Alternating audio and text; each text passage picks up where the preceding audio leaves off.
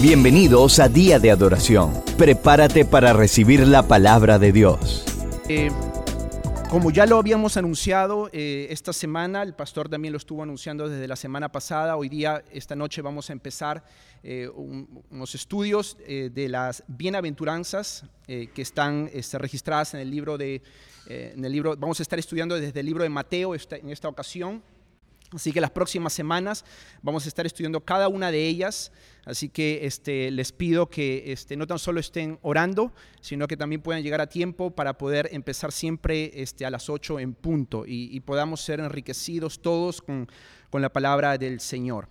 Eh, vamos a empezar, si tienes tu Biblia, espero que hayas podido traer tu Biblia. Vamos al libro de Mateo capítulo 5. Mateo es el primer libro del Nuevo Testamento escrito dichamente por este, la tradición, le adjudica este libro a Mateo. Este, este es uno de los cuatro evangelios, de los primeros cuatro evangelios. Acordémonos que este es el evangelio de Mateo. Me gustaría primero con las, las bienaventuranzas. Este, Mateo, como ya ustedes saben, es el primer libro de la Biblia él tenía en mente, cuando él escribe este libro, él tenía en mente una audiencia judía y el propósito por el cual escribe esta carta es, persuadir, eh, convencer a los, judíos, a su audiencia, de que este Mesías, este Jesús era el que había sido eh, profetizado en el Antiguo Testamento. Si usted lee el libro de Mateo, en el libro de Mateo se van a encontrar eh, más referencias acerca de esta profecía del Antiguo Testamento que en cualquier otro de los tres evangelios. Luego ustedes verán el libro de Marcos, el otro evangelio, Lucas y Juan. Marcos, él escribe teniendo en mente a, los romanos y él quiere presentar a Jesús como el siervo eh, obediente. Luego está eh, Lucas, que tiene en mente a los griegos y que él quiere presentar a Jesús como el siervo sufriente. Y finalmente está Juan, el último evangelio, que él, escribe esta carta eh, a una audiencia este, judíos, este, gentiles, y, quiere, este, quiere presentar a Jesús como el, Hijo de Dios. Entonces, regresamos a Mateo. Mateo, este, como les dije anteriormente, fue escrito por, por este, el, mismo libro lo dice, por, bueno, no lo dice el libro, como dije anteriormente, la tradición es el que le adjudica a él este libro, porque no es como el, libro de los, eh, algunas de las cartas del apóstol Pablo, donde él mismo al comienzo de la carta, él dice, yo apóstol de Jesucristo, yo siervo de Jesucristo, pero no es el hecho de, no es, no es el caso con Mateo. Pero como les dije, este, las evidencias muestran de que Mateo es el autor de esta carta, de este, de este evangelio. Fue escrito más o menos alrededor, se dice más o menos alrededor de los 64 a 70 después de Cristo. Fue escrito en el idioma griego.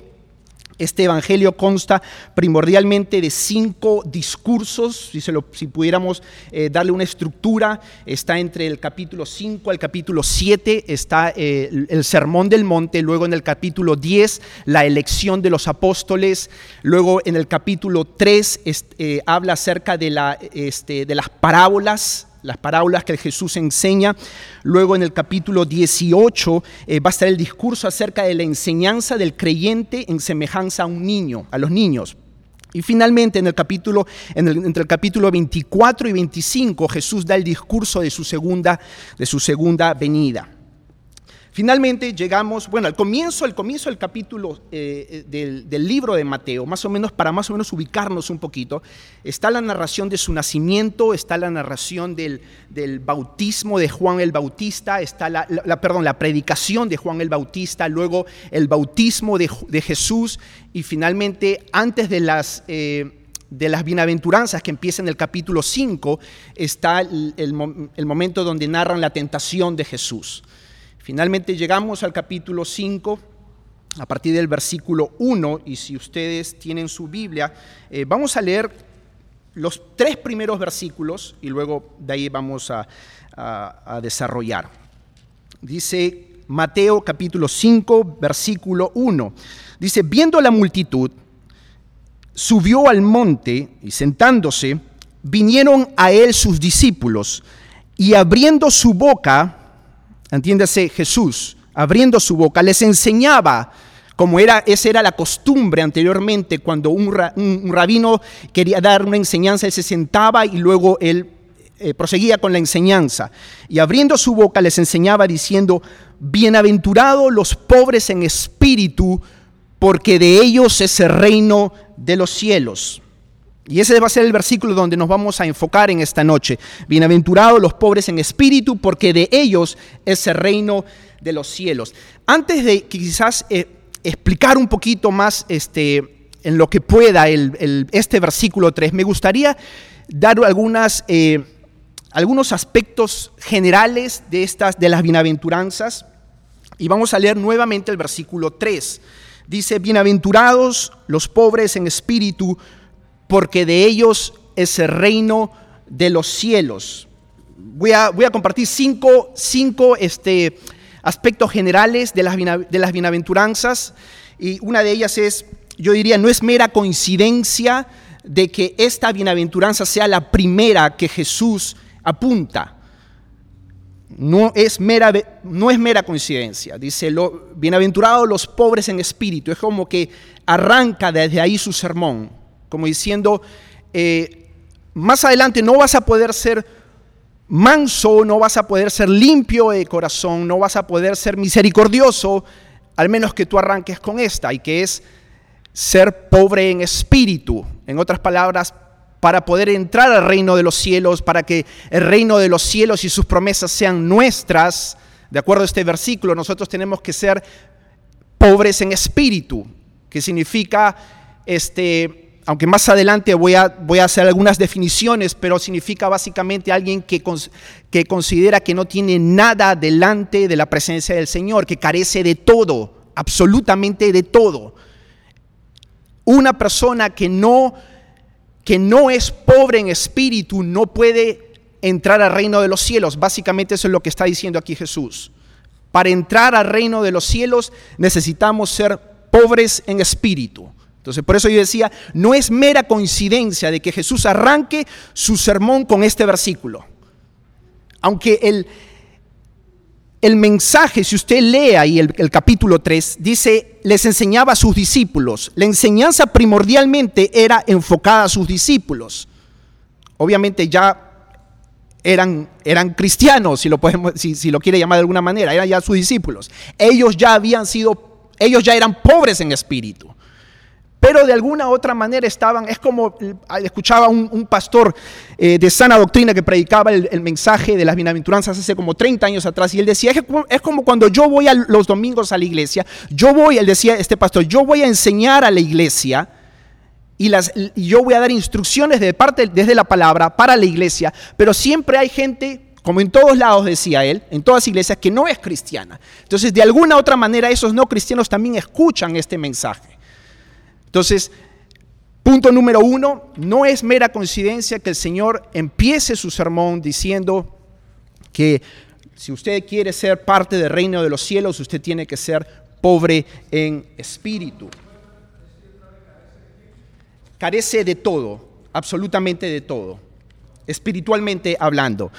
Segunda, este, segundo aspecto que me gustaría compartir es, y antes de compartir este aspecto, si puede venir conmigo a Primera de Pedro capítulo 1 del versículo del 14 al 16. No, no se vaya de Mateo, porque ahí es donde vamos a, enfocarnos en nuestra enseñanza el día de hoy, pero obviamente vamos a estar viendo otros versículos. Primera de Pedro, este es el libro del Nuevo Testamento, ciertamente fue escrito por Pedro, uno de los discípulos de Jesús, Primera de Pedro capítulo 1, versículo del 14 al 16. Y solamente como para recordarnos un poquito, esta carta él está escribiendo a cristianos que están siendo perseguidos y los querían matar, porque supuestamente se los acusaba falsamente de que habían incendiado la ciudad de Roma.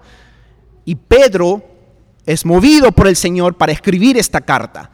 Y en medio de esta persecución, mira lo que Pedro les dice, versículo 14 como hijos obedientes, no os conforméis a los deseos que antes tenías estando en vuestra ignorancia, sino como aquel que es como aquel que os llamó es santo, sé también vosotros santos en toda vuestra manera de vivir, porque escrito está, sé santos porque yo soy santo. Segunda consideración, las bienaventuranzas son un llamado al cristiano para modelar estos estados espirituales. Es un llamado a nosotros como cristianos de cómo debemos modelar, si usted lo quiere llamar de alguna manera, estos estados espirituales. Así como Pedro les exhortaba a los, a los hermanos que estaban viviendo, aún en la persecución, hay que ser santos, hay que vivir de la, a la altura del Evangelio. No hay que dejarnos arrastrar por lo que estamos viviendo. Eso era básicamente lo que Pedro les estaba diciendo. No es que en el tiempo de la persecución dejamos, ponemos una pausa y dejamos de ser santos. No. El llamado, las, las bienaventuranzas son un llamado al cristiano de vivir y modelar esos estados espirituales. No es que si vives así, si eres manso, vas a ser cristiano, o si eres misericordioso, vas a ser cristiano. No, puesto que eres salvo, vive de esta manera. Puesto que eres salvo, modela estos estados espirituales. Modela la mansedumbre, modela la misericordia, modela eh, ser un pacificador. Y la, y la lista sigue el no creyente no puede evidenciar estos estados espirituales. Es importante que entendamos de que esto un no creyente no lo puede cumplir. Esto no se trata de un asunto, el, ser pobre en espíritu no se trata de un asunto de, temperamento, de ser alguien extrovertido o de la personalidad. No, no se, no, de eso no habla la Biblia. Por eso yo arranqué esta noche con, la primera consideración de lo que Jesús dijo, hey, si tú quieres entrar al reino de los cielos, tú tienes que ser pobre en espíritu. leía un, leía un material de Martin Lloyd Jones y decía, pedirle a, un, a una persona que no es cristiano que modele estos estados espirituales es una herejía. O sea, a un no creyente tú no le puedes pedir que sea manso. A un no creyente no se le puede pedir que sea pacificador. Son estados espirituales. Esto, es más que un asunto eh, natural, esto es algo sobrenatural. Esto es importante, sobre todo a la hora que nosotros eh, eh, este, queremos hacer como que, ok, es cristiano o no es cristiano, pero él es bien manso. Él siempre es pacificador, pero niega la fe, pero es pacificador, entonces no es cristiano. Entonces hay que, tener eso bien presente en nuestras mentes y en nuestros corazones. Por eso que en el versículo 1 y 2 de Mateo capítulo 5, él dice, les enseñaba a sus discípulos. O sea, la enseñanza primordialmente iba enfocada a sus discípulos. Tercera consideración, ven conmigo por favor al libro de Gálatas capítulo 5, versículo 22. Gálatas capítulo 5, versículo 22. Otra de las cartas del apóstol Pablo, una de sus trece cartas Aquí el tema de esta carta es la justificación por la fe. Y Pablo les está escribiendo a estos hermanos en el capítulo 5,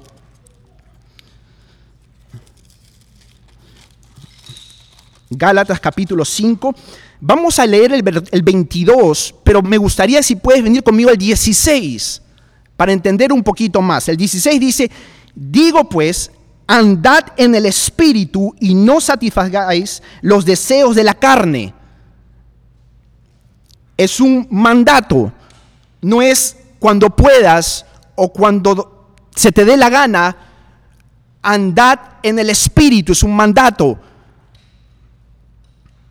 Esto habla de una acción continua, esto habla de que hay un progreso mientras nos sometemos al control y al señorío del Espíritu Santo. Entiéndase un progreso en estas áreas que estamos hablando, de la mansedumbre, de la misericordia, del ser pacificador. Eso implica que si nosotros caminamos, andamos en el Espíritu, la implicación es tenemos que crecer en esas áreas de mansedumbre, de pacificador y lo demás. Ciertamente nuestra lucha con el pecado es hasta que Cristo venga por nosotros. Y no todo el tiempo vamos a evidenciar estas a toda su plenitud. Van a haber momentos donde nosotros vamos a mostrar más misericordia que otros días. Van a haber momentos donde nosotros vamos a ser más pacificadores que otros días. Van a haber momentos donde nosotros no vamos a querer ser nada de misericordiosos, porque es una lucha que tenemos constantemente. Pero aquí el punto es de que nosotros crezcamos en un deseo, en un anhelo, en una ambición, si usted lo quiere llamar de esa manera, de crecer en estos estados espirituales. No es, bueno, yo, bueno, es que lo que pasa es que todos pecamos y este, esta guerra, esta, esta lucha es, es constante y ya tiro la toalla. No, el cristiano que quiere honrar a su Señor dice, bueno, yo quiero crecer en estas áreas. De la misma manera que estoy orando por otras cosas apasionadamente, yo voy a orar para que estos estados espirituales se evidencien más en mi vida. Que la gente conozca que, que, soy misericordioso porque hay uno que ha tenido misericordia en mi vida. Que la gente conozca que soy un pacificador porque Cristo, por medio de la sangre de Cristo, Él, me, él, él trajo paz con mi Creador que la gente conozca que somos gente que estamos al menos esforzándonos por honrar a nuestro Creador en la manera como evidenciamos estos estados espirituales. No es tirar la toalla, mis hermanos. No es tirarnos, darnos por vencido. Es crecer en un anhelo, un deseo, en una, me gustó esta palabra, en una ambición por querer ser más como nuestro bendito Salvador. Cada día ok, fallé, no le mostré misericordia a mi vecino o a mi vecina que estaba pasando por la casa y que estaba con 40 bolsas de basura y no, no fui, eh, este, no le ayudé, pero no, la próxima vez voy a, Señor, ayúdame. Ayúdame a mostrar misericordia con mis hermanos, ayúdame a, mostrar este, mansedumbre con mis hermanos. Que eso sea mi mayor anhelo, que eso sea mi mayor ambición que trabajemos en esas áreas constantemente. Cuarta, cuarto, eh, cuarta consideración o cuarto aspecto que me gustaría compartir con ustedes es Efesios capítulo 2. Quiero primero leer un, un versículo. Efesios capítulo 2, versículo del 8 al 10. Un versículo muy conocido quizás por muchos de ustedes. Versículo, perdón, Efesios capítulo 2, versículo del 8 al 10 nuevamente nuestro hermano Pablo. Y dice, porque por gracia sois salvos por medio de la fe, y esto no de vosotros, pues es don de Dios, no por obras para que nadie se gloríe, porque somos hechura suya, creados en Cristo Jesús para buenas obras, las cuales Dios preparó de antemano para que anduviésemos en ella. Junto con la gracia salvífica y la capacidad para creer, Dios dispuso de antemano, Dios dispuso de antemano, o sea, la gracia no tan solo fue para salvarnos o para creer, sino que también Él de antemano, Él ha puesto él ha puesto las obras para que nosotros caminemos en esas obras y para que nosotros también obedezcamos.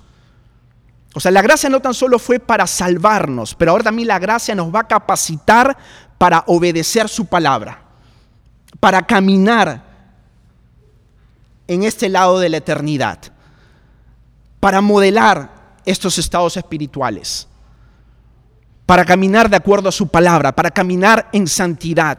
O sea, no tan solo hay gracia para el momento de la salvación, no tan solo hay gracia para creer, no tan solo hay gracia para arrepentirme o no, ahora también hay gracia para caminar.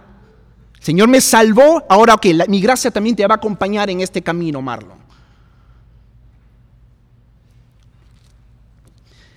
Cuarta consideración, desde este versículo, cada una de estas bienaventuranzas es por completo y, no los he puesto en un orden porque obviamente no voy a poder decir este primero, este segundo, las cinco que estoy compartiendo, obviamente considero que son muy importantes desde las escrituras, ¿ok? Pero esta considero que es muy importante poder entenderla, abrazarla.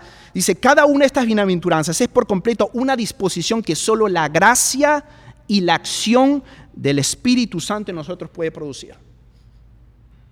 Solo la gracia y el obrar del Espíritu Santo en nuestros corazones solamente los creyentes. Por eso antes yo enfatizaba, esto no, un, a, un no cristiano no se le puede, no se le puede exigir.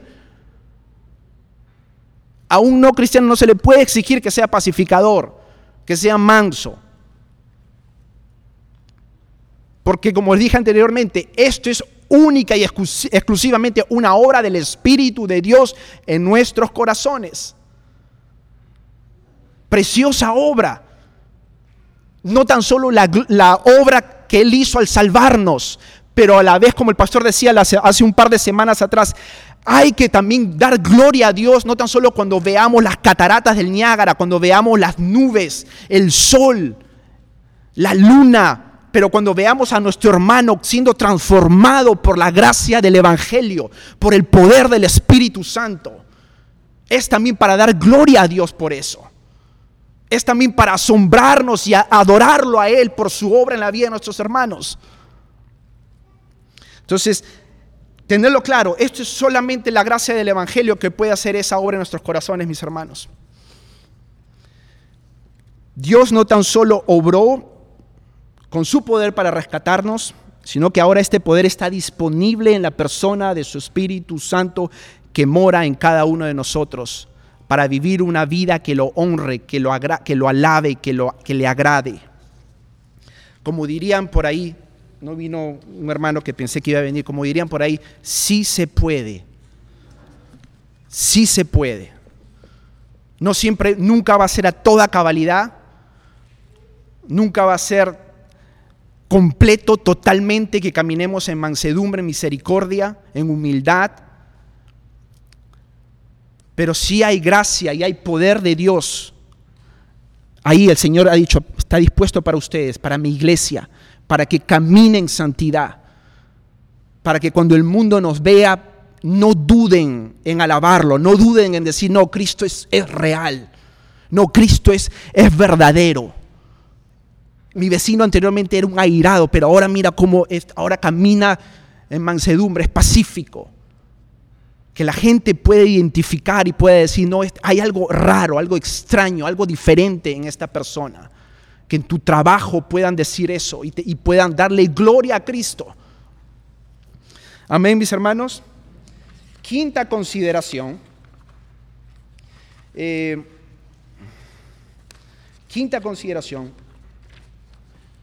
El cristiano y no cristiano pertenecen a dos reinos completamente diferentes. El cristiano y no cristiano. No sé si usted se ha dado cuenta, no sé si ha tenido la oportunidad de, leer estas, eh, estas bienaventuranzas, el Sermón del Monte en estos últimos días, pero tampoco no es casualidad que el Señor empiece, empiece con una declaración al comienzo y luego como al final, diciendo, los bienaventurados, son bienaventurados los pobres en espíritu porque de ellos es el reino de los cielos. Y, al final, si son perseguidos a causa de, mí, a causa de mí, ellos también son del reino del cielo. Es como que el Señor les le quería meter en mente, espérense un ratito, al comienzo y al final del mensaje, ustedes son de otro reino. Era como que quería que eso se le quedara en la mente. Ustedes son de otro reino, ya no son, viven aquí en medio de estas personas, pero ya no pertenecen a este reino. Ya no viven bajo las reglas de este otro reino.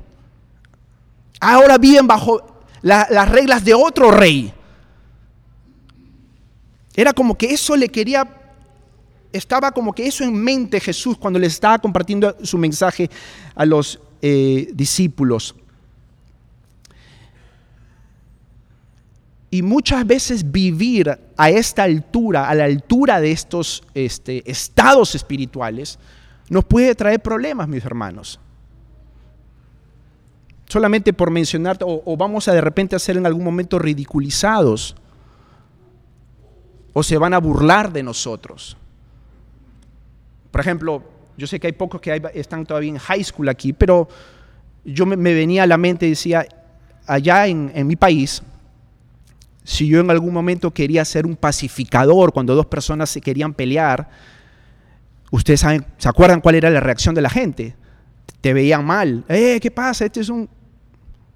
Nos veían mal. O lo mismo si uno es manso, si uno actúa eh, como una persona este, con la mansedumbre de Cristo, la gente nos va, nos va a tirar, nos va, se va a burlar de nosotros.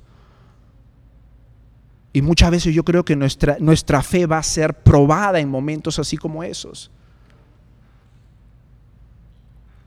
Y nosotros tenemos que recordarnos, yo no soy de este reino. Si hay dos personas que están a punto de pelearse, yo voy a hacer lo posible para traer paz en medio de, ese conflicto. Por más que la gente se quiera burlar de mí, estaré dispuesto a que de repente me caiga golpe porque de repente me meto en medio a traer paz, a calmar las aguas, como dicen. Esto, Jesús les estaba tratando de decir, hey, espérate un ratito. Está bien, ok, si eres manso, eh, pobre en espíritu, pero al final les dice, pero van a ser perseguidos también. Porque ustedes son de otro reino. No los van a aplaudir. No todo, no todo va a ser bonito en esta tierra.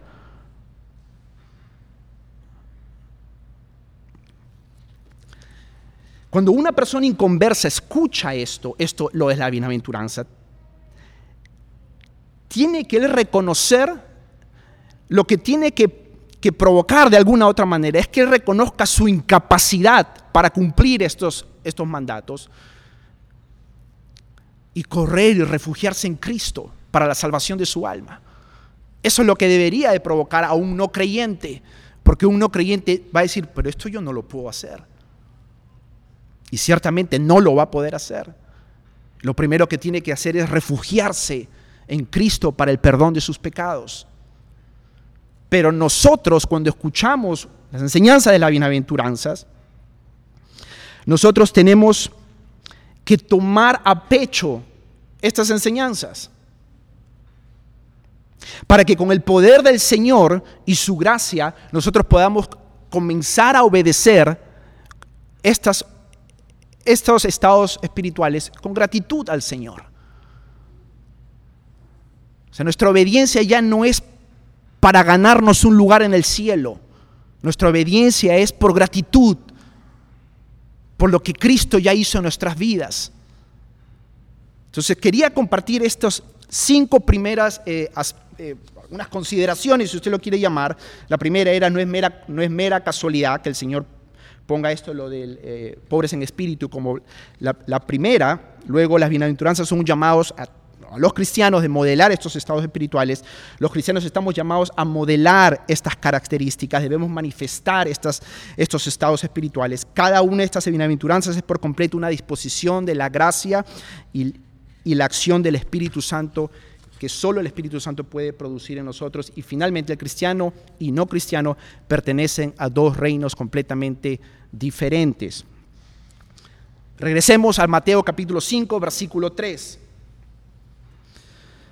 Y leámoslos nuevamente. Quizás leámoslos con la intención de repente de que al final de estos versículos, de, de, los de las enseñanzas que vamos a estar compartiendo en las próximas semanas, nos podamos aprender cada una de ellas. Bienaventurados los pobres en espíritu, porque de ellos es el reino de los cielos. No está más de, decirlo, pero bienaventurados eh, eh, no se está bienaventurado. Un sinónimo para bienaventurados es felices, bendecidos, dichosos los pobres en espíritu, porque de ellos es el reino de los cielos. Cada bienaventuranza de, las que vamos a estar estudiando en las próximas semanas consta de tres partes. De tres partes. La primera es una atribución de las bienaventuranzas. ¿Cuál es la atribución? Que son bienaventurados. Esa es la atribución. Cada una de ellas tiene una atribución. ¿Y cuál es esa atribución? Que son dichosos, que son felices, que no son quejumbrosos, que son bienaventurados. Es, esa es la primera parte, cada bienaventuranza. La segunda es una descripción de la persona que se está hablando, del, del, carácter o de la condición espiritual. En este caso, mansos, los pobres en espíritu, los que lloran, los limpios de corazón, etc. Esa es la segunda parte, es una descripción. Y tercero, es una declaración coma promesa. Porque como le dije al comienzo, la primera bienaventuranza y la última hace una declaración, porque de ellos es el reino de los cielos. Y luego las otras es una promesa, porque ellos serán saciados, porque ellos verán a Dios, porque ellos... Entonces, cada bienaventuranza consta de tres partes. Una, una atribución, la descripción y luego una declaración promesa. Eh, esta bienaventuranza, la que acabamos de leer, bienaventurados los pobres en espíritu porque de ellos es el reino de los cielos, debe necesariamente ser la primera simplemente porque sin ella no hay acceso al reino de los cielos y ya me imagino que la mayoría saben, no se trata de pobres físicamente o materialmente, no está hablando Jesús de eso. Acuérdense el contexto en, el, en, el, que Jesús está dando esta enseñanza. Están los judíos ahí y ellos esperaban, ellos tenían en mente un reino material. Estaban esperando otro tipo de rey el que, el, que, el que, había sido prometido en el Antiguo Testamento. La expectativa de ellos era totalmente eh, contraria a lo que Jesús venía a predicarles. Entonces estaban como que, oh, no, no, no se trata de pobre en, espíritu, pobre físicamente, no, porque ustedes sabrán, no, es, no, como les dije, esto no se trata de, este, un, un asunto natural, esto es un asunto sobrenatural que solo Cristo por medio de su Espíritu y su gracia pueden obrar en nuestros corazones.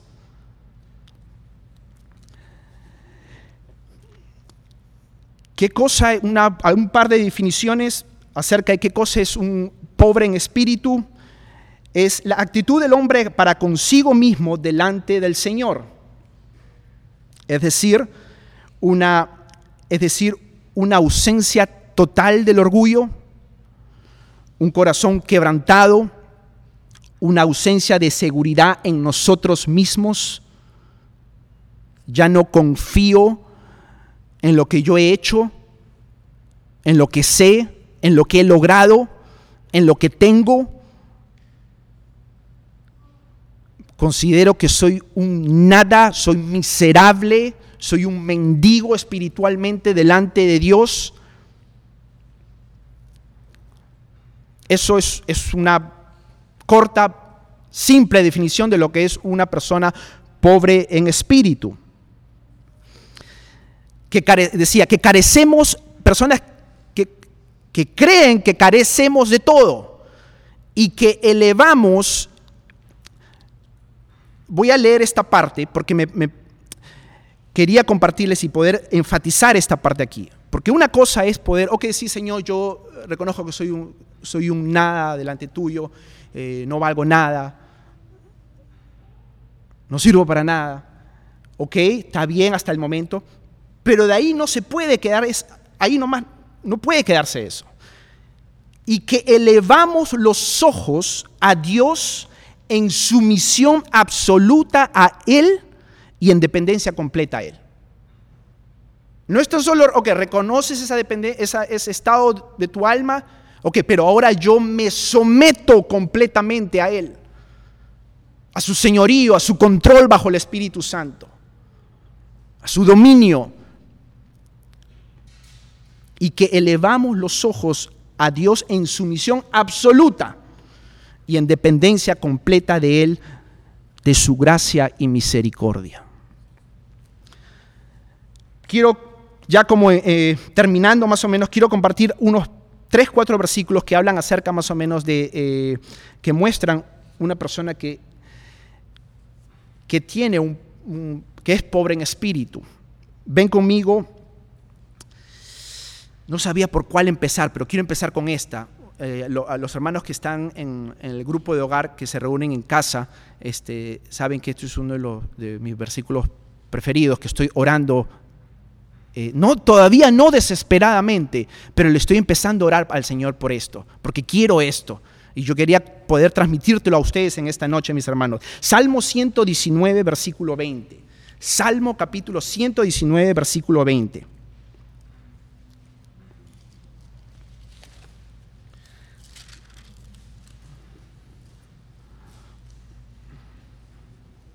Vamos a ver algunos dos, tres eh, versículos que hablen acerca de qué significa ser pobre en espíritu. dame un ejemplo desde la palabra. Salmo 119, versículo 20. Voy a leer desde la versión Nueva Traducción Viviente, aunque yo tengo mi Biblia ahorita, la Reina Valera, pero la traducción Nueva Viviente dice, siempre me conmueve el deseo de conocer tus ordenanzas y la versión que estoy leyendo yo desde mi Biblia, quebrantada está mi alma de desear tus juicios los domingos, los domingos y los jueves. Esto es un espíritu que está, que esta es una persona que es pobre en espíritu, que está quebrantado, anhelando, anhelando la palabra de Dios.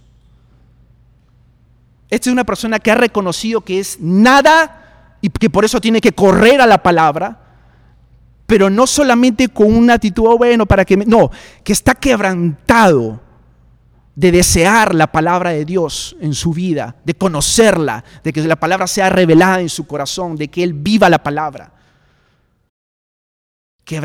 este es un corazón que está quebrantado delante de Dios, mis hermanos. Léelo nuevamente. Quebrantada está mi alma de desear tus juicios en todo tiempo. Eso solamente puede pasar en la, vida de una persona que realmente sabe que es pobre en espíritu y que lo único que él necesita viene de aquí, de la palabra de Dios. Y por eso corre, por eso se desespera, por eso se quebranta, por eso que los domingos antes de venir a la iglesia toma 10, 20 minutos para orar por el predicador y por su vida, para que la palabra sea, eh, venga y traspase los tuétanos, su corazón y haga efecto en su vida espiritual. Que antes de leer la palabra se, se, se, se ante el Señor y dice, Señor, háblame por medio de tu palabra. Yo necesito que tú me hables, yo necesito escuchar tu voz por medio de tu palabra no simplemente, ah, bueno, ya, si vengo, vengo a escuchar a, Gerson los domingos, que ah, mi, pana Gerson, mi amigo, mi hermano, mi, eh, no, es la voz de Dios que vengo a escuchar. Eso es, eso es una persona que está quebrantada, es una persona que, que sabe lo que significa ser pobre en espíritu, mis hermanos. Que tiene hambre por su palabra, tiene sed de justicia. Dice, Señor, abre mis ojos y miraré las maravillas de tu ley. Para que las cosas de este mundo ya no me dislumbren, sino que sea tu palabra la que me dislumbre, la que me asombre, la que me maraville. Porque mi alma se va por otras cosas. Pero yo quiero que tu palabra me, me maraville, me dislumbre. Quebrantada está mi alma, decía este salmista. Quebrantada está mi alma por conocer tus juicios de lunes a lunes. Cada momento, mis hermanos. Salmo capítulo 8, versículo del 3 al 4. Salmo capítulo 8, versículo del 3 al 4.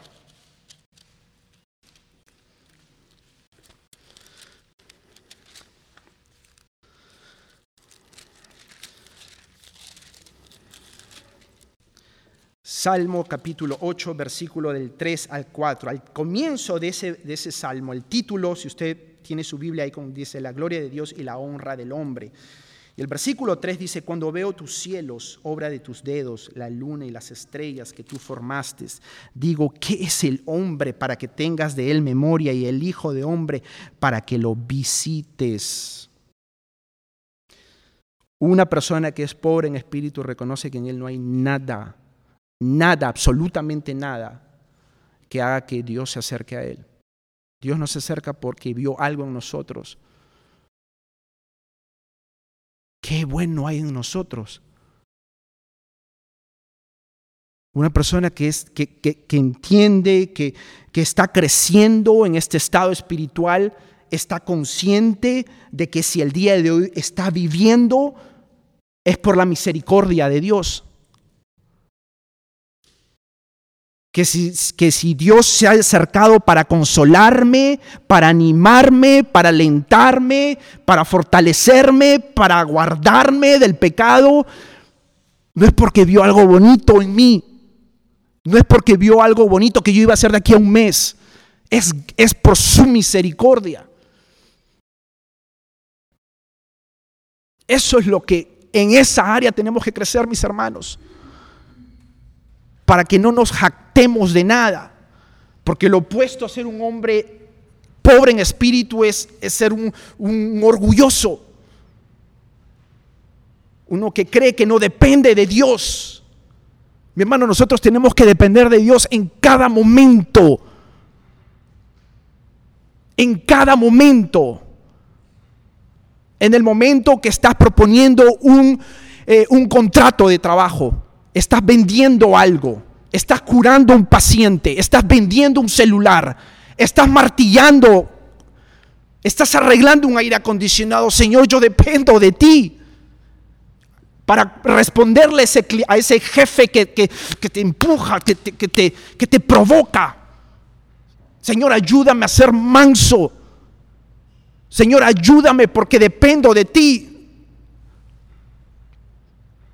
El pobre en espíritu no solamente está buscando venir el domingo y, ahí querer aparentar que somos pobres en espíritu. Porque vamos a fallar. Decía un, pastor, un predicador decía, que a veces en nuestras oraciones mostramos, wow, hasta uno se, se, asombra y decimos, wow, este hermano o esta hermana sí realmente es, pobre en espíritu, ¿ah? porque decimos, Señor, ten misericordia de mí, soy un, este decía este pastor, soy un gusano, nada, bla, bla, bla. Pero es verdad, al final, yo, al final lo que él decía, decía, pero acércate a ese hermano y hazle algo que le ofenda, vas a ver que a veces somos solamente pobres en espíritu en la manera que hablamos, pero aquí no hay nada. Si soy pobre en espíritu con el Señor, se va a evidenciar con mis hermanos. No hay tal cosa de que sí, soy pobre en espíritu, pero cuando viene fulano o fulana y habla mal de mí, me provoca, no me saluda, se burla de mí, me critica, no, se, va por, por las ventanas, lo de pobre en espíritu. Es, es en su palabra, es en su presencia, es en oración, es constantemente. Por eso Pablo lo decía al comienzo, andad en el espíritu. Esto es rendirnos a su señorío, en cada momento, en cada área de nuestras vidas. No tan solo en los momentos más generales, más espectaculares, no, en los más, en donde nadie me ve, en donde no hay pastor, no hay líder, no hay hermano que me ve. Eso significa caminar en espíritu, sometido voluntariamente y gozosamente a la dirección del Espíritu Santo para que esas áreas cada vez se vayan, vayan creciendo en mi vida. Porque esto, mis hermanos, esto no se trata de, nosotros, esto se trata de, Él, de su gloria. Esto se trata en gratitud por todo lo que hemos, que todo lo que hemos visto en su palabra que Él ha hecho por nosotros. Hey, Señor, en gratitud yo voy a caminar en obediencia. En gratitud yo me voy a someter a tus, a tus principios. En gratitud te voy a obedecer. Sí, a veces va a ser que nos vamos a quejar, vamos a llorar, pero no, nos levantamos y nuevamente nos acordamos lo que el Señor ha dicho en su palabra.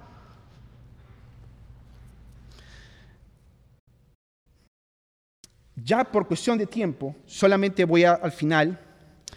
¿Cómo llego entonces a ser pobre en espíritu? Bueno, leíamos esos dos, dos ejemplos uno en Salmo 119, 20 y el otro en Salmo capítulo 8, versículo del 3 al 4. También podemos ver, por ejemplo, la, la enseñanza cuando Pablo, en el libro de Romanos, si no me equivoco, cuando él dice, miserable de mí, ¿se acuerdan esa parte? Un hombre que está, realmente reconoce su pobreza espiritual. Él reconoce que no es nada delante del Señor. Pablo, Pablo, un hombre ya moldeado por la gracia de Dios, por el poder del Espíritu Santo, que venga y termine diciendo, miserable de mí.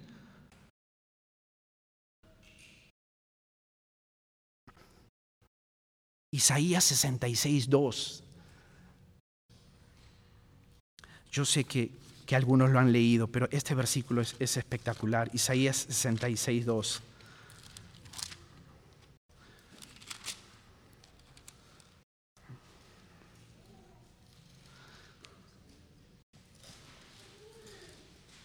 Mi mano hizo todas estas cosas y así todas estas cosas fueron, dice Jehová. Pero miraré a aquel que es pobre y humilde de espíritu y que tiembla a mi palabra.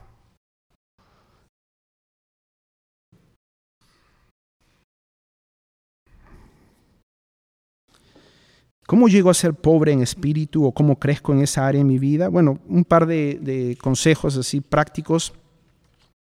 Uno, yo diría, creciendo en nuestro entendimiento de quién es Dios, o en otras palabras, teniendo una mejor teología, ¿ok? Sus atributos, sus enseñanzas, su voluntad, conocer más a, este Dios de la Biblia, tener una, una mejor teología.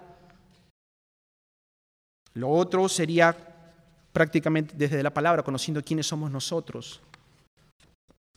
Seres creados, pecadores, aún redimidos, pero todavía dependientes del Dios que nos creó y que vivimos y fuimos que fuimos creados para vivir para su gloria. O sea, tener esas dos perspectivas bíblicamente claras en nuestra mente, en nuestro corazón, nos va a ayudar a, eh, ubicarnos a, someter el, orgullo en el poder del Espíritu de Dios en nuestras vidas, con la gracia de Dios. Porque al final es el orgullo lo que no nos lleva a ser hombres eh, eh, pobres en espíritu. Porque el orgullo nos, hace pensar de que nosotros podemos hacer todo sin el Señor. Ya conseguí unos avances, hice esto, hice lo otro. ¿Para qué el Señor? Bueno, los domingos y los jueves está insuficiente. Es el orgullo. El, como una vez lo dije, el maldito orgullo que, que, que, que, nos hace tropezar. Porque es cuando no dependemos de Dios que las cosas nos salen mal. Y aun cuando nos salen mal, pero eh, estamos conscientes de la realidad que Él nos está sosteniendo. Pero el orgullo es terrible. El orgullo es terrible en nuestras vidas, mis hermanos. Así que eh, ya para terminar, eh, que puedas tener un, mejor entendimiento de quién es Dios desde la palabra, desde las escrituras, y puedas tener un mejor entendimiento de quiénes somos nosotros desde las escrituras. Nosotros no somos los superpoderosos, nosotros no somos tú todo lo puedes, tú vas a alcanzar tus metas, tú eres el único, tú eres invencible. Amén, mis hermanos. ¿Podemos orar juntos? Sí. Gracias por escucharnos. Para recibir esta y otras enseñanzas, visita diadeadoración.org. Hasta la próxima.